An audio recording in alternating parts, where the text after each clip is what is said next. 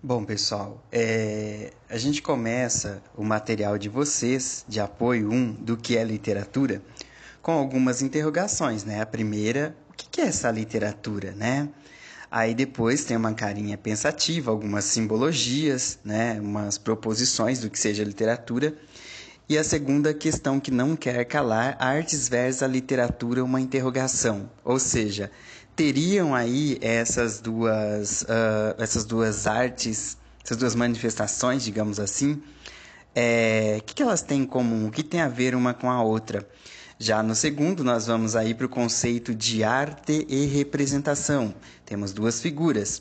De um lado, uma favela, que ela está aí pintada, né, uma pintura, uma representação, e do outro, uma fotografia de uma favela real, certo? Então, esse conceito aí de representação uh, que a gente pode é, perceber aí que a realidade versus a ficção. Aí a gente vai definir o que, que é, é, realidade e o que, que é ficção no próximo capítulozinho. Interessante que vocês leiam esses conceitos. E aí é, tem a próxima indagação que é o que é arte afinal, né? E a gente vai perceber que essa arte é, é, ela não tem só uma definição, não tem só um conceito, porque como é, eu sempre explico a vocês, é, a sociedade, as sociedades vão evoluindo e os conceitos vão aí é, ganhando novas significações, vão se ressignificando, né?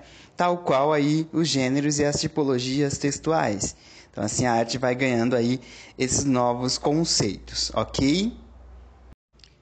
Feita essa parte aí é, das, dos, das novas significações é, que a arte ganha de acordo com a evolução das sociedades, a gente fala de uma arte, né? Uma arte que se utiliza do que? Das palavras, o trabalho com as palavras, que se chama literatura, tá? Então esse é o conceito aí é, não é o conceito, digamos que ideal, né? Se você for pensar literatura, tem algo muito mais.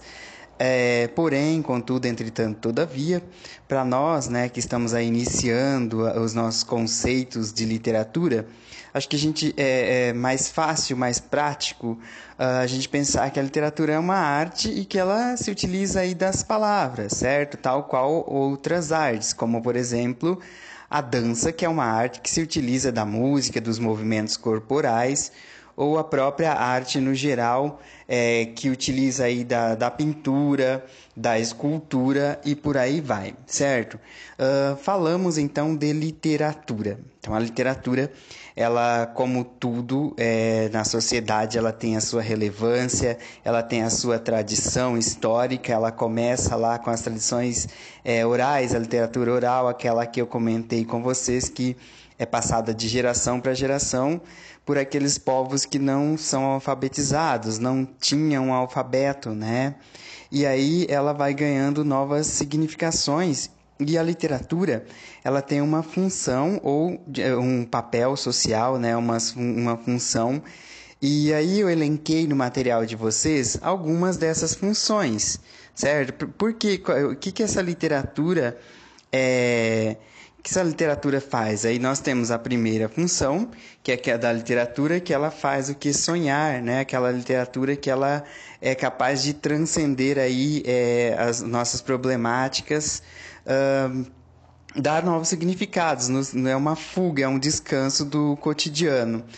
A segunda função é aquela que provoca a reflexão, né? a literatura nos faz é, refletir, repensar, a literatura diverte, né? Assim, a função 3, uh, ah, depois a função 4 aí, que ela ajuda a gente construir a nossa identidade. Às vezes a gente se identifica com uma personagem é, ou com algo da literatura e isso muda até a nossa personalidade, né? A nossa identidade. Uh, a literatura nos ensina a viver, né? uh, que aí comenta sobre as recriações ao longo da história, né, que a gente pode aí é, remontar aí diferentes contextos históricos por meio da literatura. E aí, é, a próxima função aí, a sexta função uh, que eu coloquei aqui, fazendo um resumão, é aquela, talvez a mais importante das funções da literatura, que é aquela que nos faz pensar, que nos indigna, né? que ela aí representa a realidade, que ela denuncia a realidade, né? E ela tem esse, é, né, esse sentido de função social. Aí eu coloquei algumas simbologias, né? É, sobre e dei um exemplo. Eu vou dar um exemplo aqui.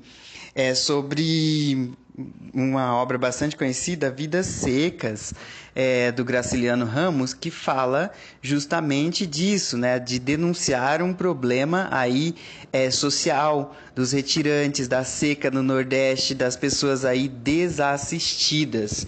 Esse é só um exemplo. E não tem só o Graciliano Ramos. Nós temos, por exemplo, a Raquel de Queiroz, uh, dependendo de cada local, de cada problemática e da abordagem do autor. Então, quando, essa, quando essa literatura ela denuncia, quando ela uh, faz aí uma crítica aos problemas sociais, né, ela tem essa função aí de essa função importante de dar voz, né, de fazer as pessoas repensarem. É, basicamente é isso sobre a, a, questão aí da, da, a questão da literatura, dos conceitos iniciais de literatura. Anexarei também os áudios, o áudio da professora Cirlei, da visão dela, do que é literatura, certo? E aí a gente tem esses materiais de apoio aqui, áudios e material de vocês.